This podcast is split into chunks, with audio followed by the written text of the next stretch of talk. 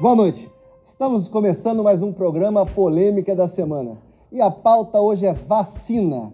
A gente começa conversando com ela, que é médica, pós-doutora em epidemiologia pela USP e professora da UFRJ, doutora Simone Gomes.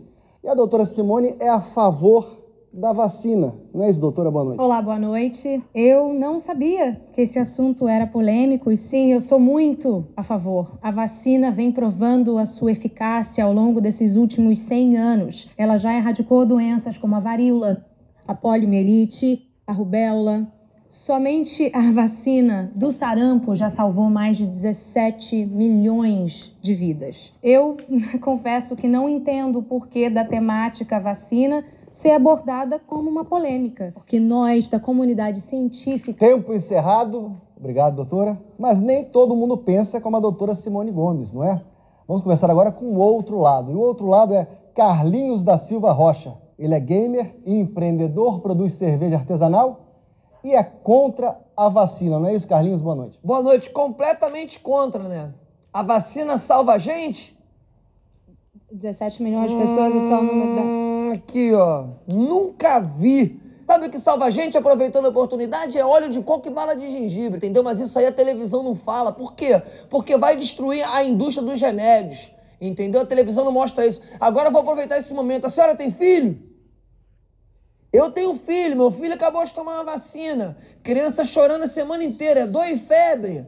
Vale a pena um troço desse? Eu repito e digo para a senhora, vale a pena? Fora que muita gente usando a vacina para se drogar o tempo inteiro. É vagabundo se drogando, saindo, assaltando a gente. A gente que sai às vezes de um salão fazendo tratamento de queratina para manter os cachos com alegria. Aí vem um, um bandido que às vezes é melhor que dê um soco na barriga do que meter a mão no cacho meu, entendeu? E eu digo, sou contra mesmo, sou contra. A Rede Globo, que de repente está me vendo agora muito ator global, a favor da vacina por conta disso. Eu falo mesmo, para mim não tem papo na língua, eu já tá dito. Carlinhos?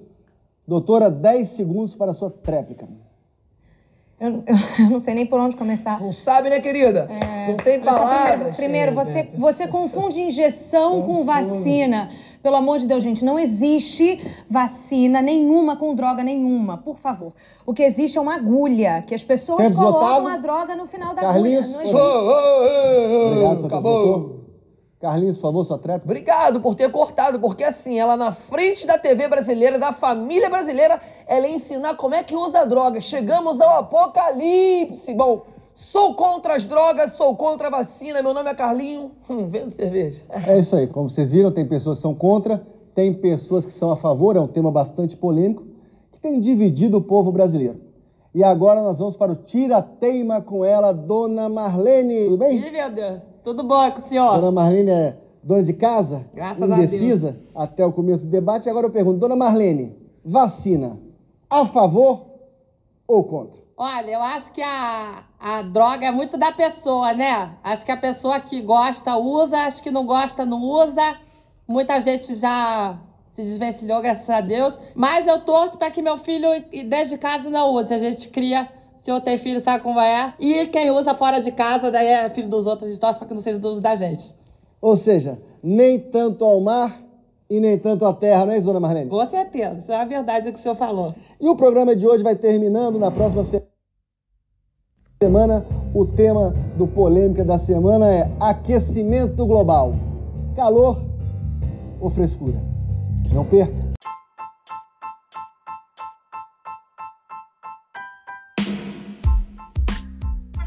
Galerinha, tá começando aqui o primeiro EPG o seu podcast que vai tirar as suas dúvidas de biologia. Eu sou o Otávio e eu não sei quem foi a primeira pessoa a tomar a vacina, mas eu tenho certeza que ela pediu para ser em gotinha. Eu sou o Pedro e eu tenho mais medo de agulha do que de barata. Mentira, eu tenho mais medo de barata. E eu sou a Vitória e eu queria dizer pra minha mãe que a fuladinha doeu sim. E o podcast de hoje vai ser sobre vacinas. Esse tema aí, né, que tá tão atual, polêmico. É, bastante. Né? O, as pessoas se drogando com vacina antitetânica. A vacina, a vacina que deixa as pessoas viadas, né, gente? Eu ouvi Nossa, falar. tá louco. e o quê? Então, né, gente? para a gente começar com esse assunto polêmico, é melhor a gente começar do começo. Os primeiros relatos que aconteceram na China no século X. Então, o interessante é que lá eles pegavam, tipo, as feridas das pessoas com varíola e secavam essas feridas no sol. E o que fazia com que a radiação inativasse o vírus. E depois, sabe o que eles faziam? Cheiravam essas feridas, tipo... Achei chique. Bonito, né? Bem chique, bem gostoso. Os caras ficavam loucos de Saudável. casquinha. Pois é, e esse método, ele era chamado de variolação.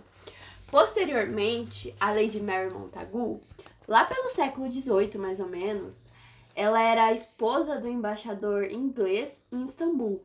O que ela fazia? Ela pegava o líquido é, da pele de pessoas doentes com varíola e aplicava esse líquido na pele de pessoas que eram saudáveis. Então, tipo, essas pessoas contraíam a, a varíola, só que numa variação menos forte, uma variação mais fraca da doença. E elas ficavam imunes à varíola. Então, né, o interessante é que tanto o primeiro método da China quanto esse método da Lady Mary, ele estava errado, né? Porque você aplicava o vírus que dava nos humanos diretamente no corpo, então muitas vezes dava errado. A pessoa pegava mesmo a, a varíola, né? Sim, por isso que, tipo, a vacina mesmo, ela só foi criada em 1798, quando o Edward Jenner, ele foi decidiu investigar uma uma crença popular que dizia que, tipo assim, os caras lá que eles cuidavam das vacas e tal, eles não pegavam a doença. E aí ele acabou descobrindo que essas, esses caras, na verdade, eles pegavam a doença, só que numa variação mais fraca, que era tipo a doença das vacas provocada pelo vírus Variolae vacinae.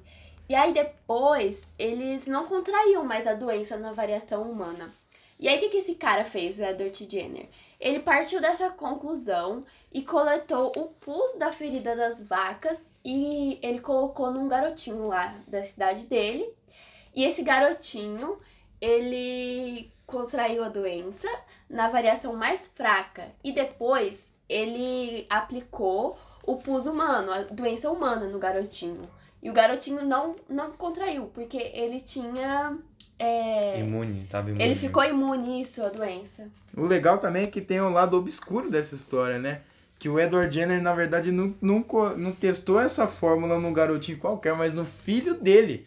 O bicho Nossa. era. Ele tem a variação muito louca, né? Então ele arriscou mesmo. E o filho dele era o Batman, gente. Sobreviveu na.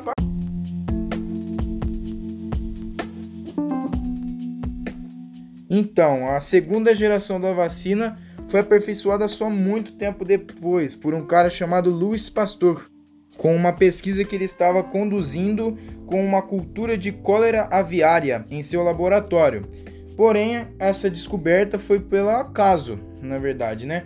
Quando o seu assistente saiu de férias e esqueceu a cultura no laboratório. E daí, quando o pastor voltou, ele encontrou a cultura enfraquecida. Mas, né, ele, ele não se contentou com o fato da cultura estar enfraquecida e fez um novo experimento em cima desse. Ele pegou uma outra cultura virulenta e misturou as duas, a enfraquecida com a virulenta, e então introduziu elas a algumas aves. Então, ele, ao final do experimento, ele percebeu que as aves não ficaram infectadas com o vírus. Na verdade, elas pegaram uma versão mais fraca e então, a partir dessa versão mais fraca, criaram resistência à versão mais forte da doença.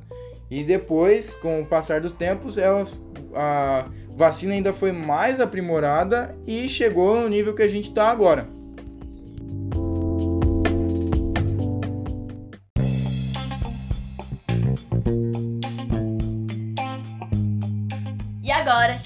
História e vamos falar um pouco de biologia, né? Antes de explicar o princípio da vacina, é importante entender um pouco sobre imunologia. Mas então, menino Tatá, como funciona a imunologia? Então, garotinho, vamos começar a imunologia explicando um jeito desde o começo até o fim da eliminação do patógeno. Vamos pensar assim: quando o patógeno entra na corrente sanguínea, ele vai passar pela primeira fase que eu, que eu chamo de pique-bandeira.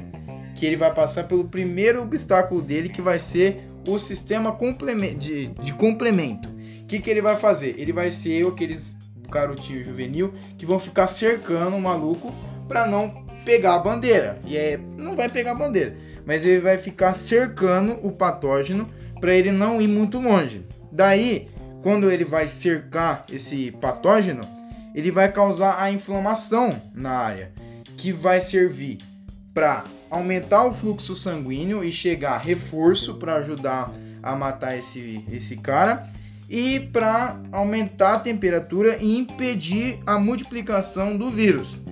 Aí depois disso entra na área o maromba, maromba X9, que é o fagócito. Que o, qual que é a função do fagócito? Primeiro, ele vai comer esse patógeno e vai comunicar, por isso o X9, o linfócito T, que é o guardinha da prefeitura aqui da, da Casa da Vitória, que, que ele fiscaliza o funcionamento da célula. Se ele vê que, tá, que a célula tá saindo de noite demais, tá ficando muito nos bicos, tá comprando muito isqueiro, ele vai lá, fica ligado com a, com a célula. Adorei. E vai. Gostou da analogia, né? Adorei. E vai. Vai, vai ver que ela tá se comportando de um jeito errado e vai comunicar pro linfócito B que é o cara que comanda o exércitozinho de anticorpo. O que, que ele vai fazer o linfócito B? Ele vai criar os anticorpos específicos para aquele patógeno. Então, o que, que vai acontecer? Os, os novos anticorpos criados, eles vão grudar né, em cima desse, desse patógeno e vão meio que deixar ele gostoso pro fagócito, né, o, o maromba X9, comer e acabar de vez com esse maluco. aí, isso aí mesmo. Aí, pra que que serve esse todo esse processo, sendo que a gente já podia acabar com o, o fagócito comendo ele e acabou? Porque esse processo inteiro cria a chamada memória imunológica, né? Que é através dos anticorpos. Que aí depois que esse patógeno voltar, não vai ser tão fácil assim ele se multiplicar tão rápido, não vai, às vezes ele pode ser morto até mesmo dele começar antes dele começar a agir no nosso corpo.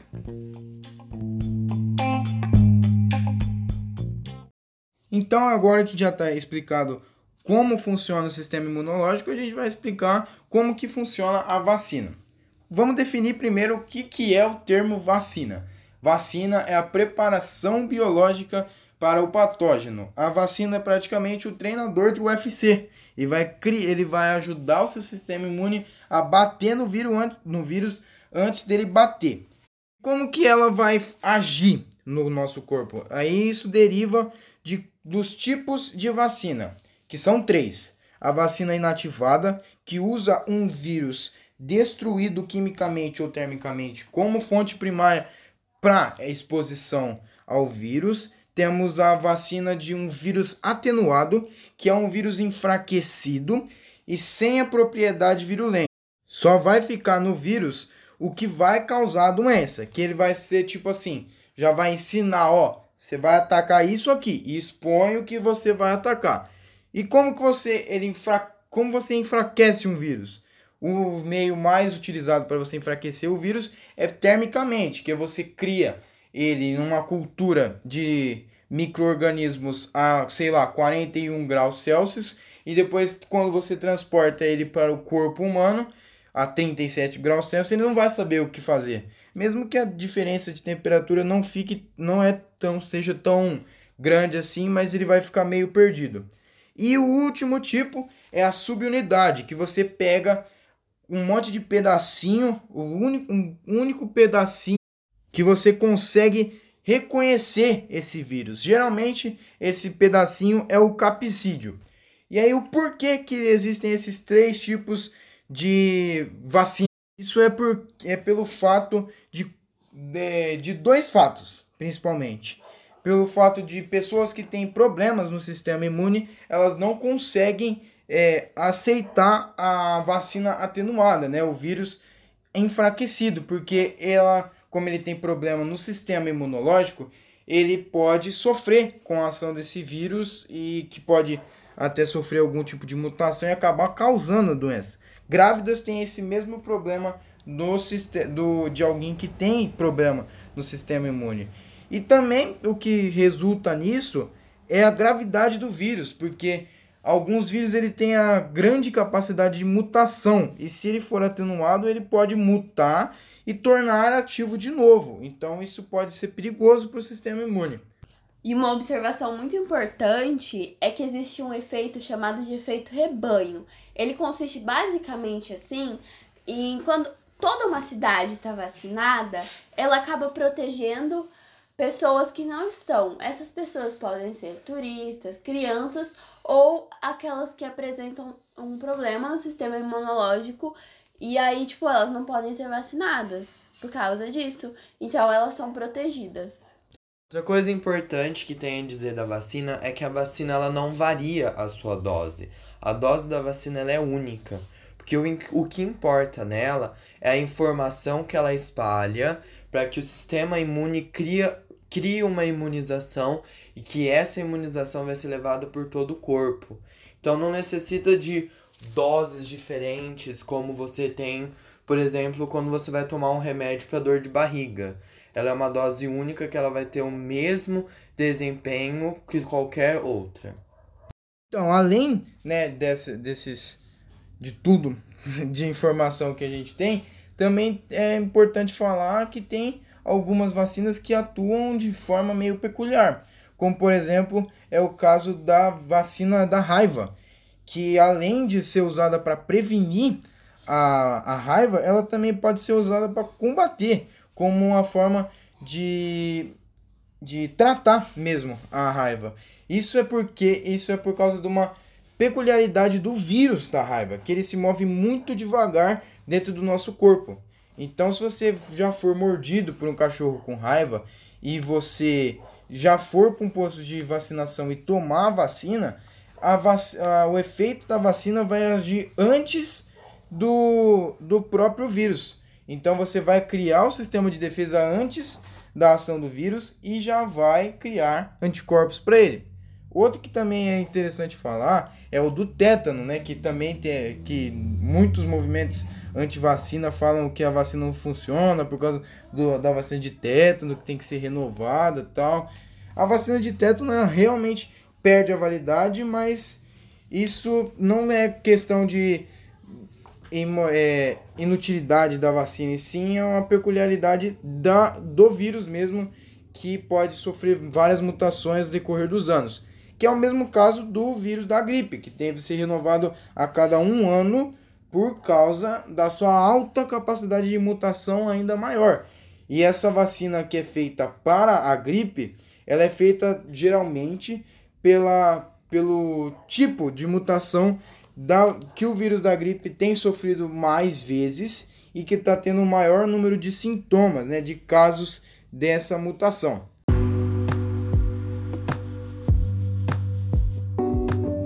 Por mais que a vacina trouxe muitos benefícios, ela também já trouxe muitas revoltas, como por exemplo a revolta da vacina no início do século XX.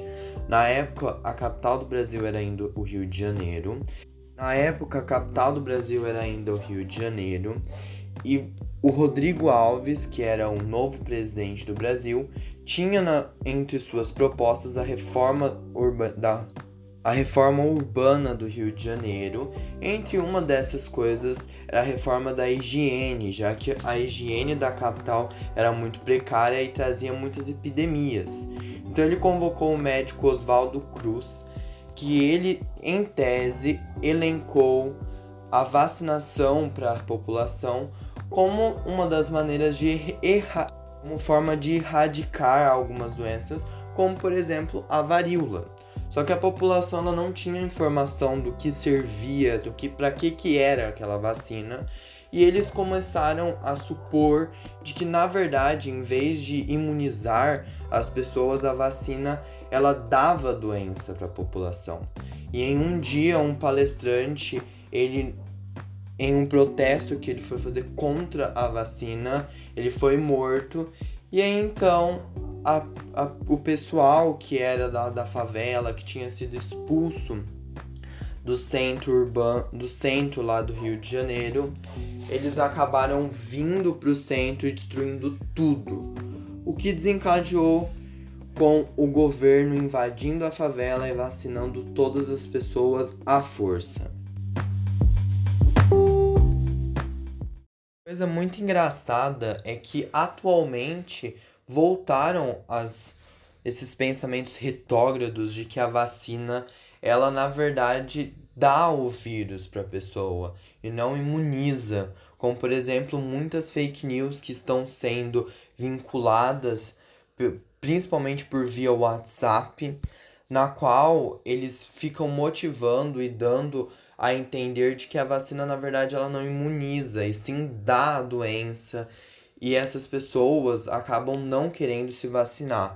Como, por exemplo, numa última pesquisa, a meta era de 95% da população ser vacinada, enquanto acabou sendo apenas 70%, sendo que muitas dessas pessoas elas não foram por esse motivo, achando que a vacina na verdade não ia ajudar em absolutamente nada e poderia inclusive dar de novo essa, essa doença para essas pessoas. Por mais que essas fake news elas estejam sendo espalhadas por todo mundo, a gente precisa deixar muito claro que a vacina é sim muito importante e que ela é responsável por salvar a vida de milhares de pessoas no mundo inteiro. Então não deixem essas notícias de vacina atingirem você e muitas pessoas à sua volta. Afinal, a vacina é sim uma das melhores coisas e mais importantes na nossa sociedade para salvar a vida de milhares de pessoas. E esse foi o nosso podcast de hoje. A gente vai ficando por aqui e espero que vocês tenham entendido a matéria. E é isso. Sim, obrigado a todo mundo aí que assistiu. Esse foi o nosso EPG. Então, Obrigado a todos, beijo, que valorizem ainda a vacina, que ela é muito importante. É isso aí. Tchau, tchau.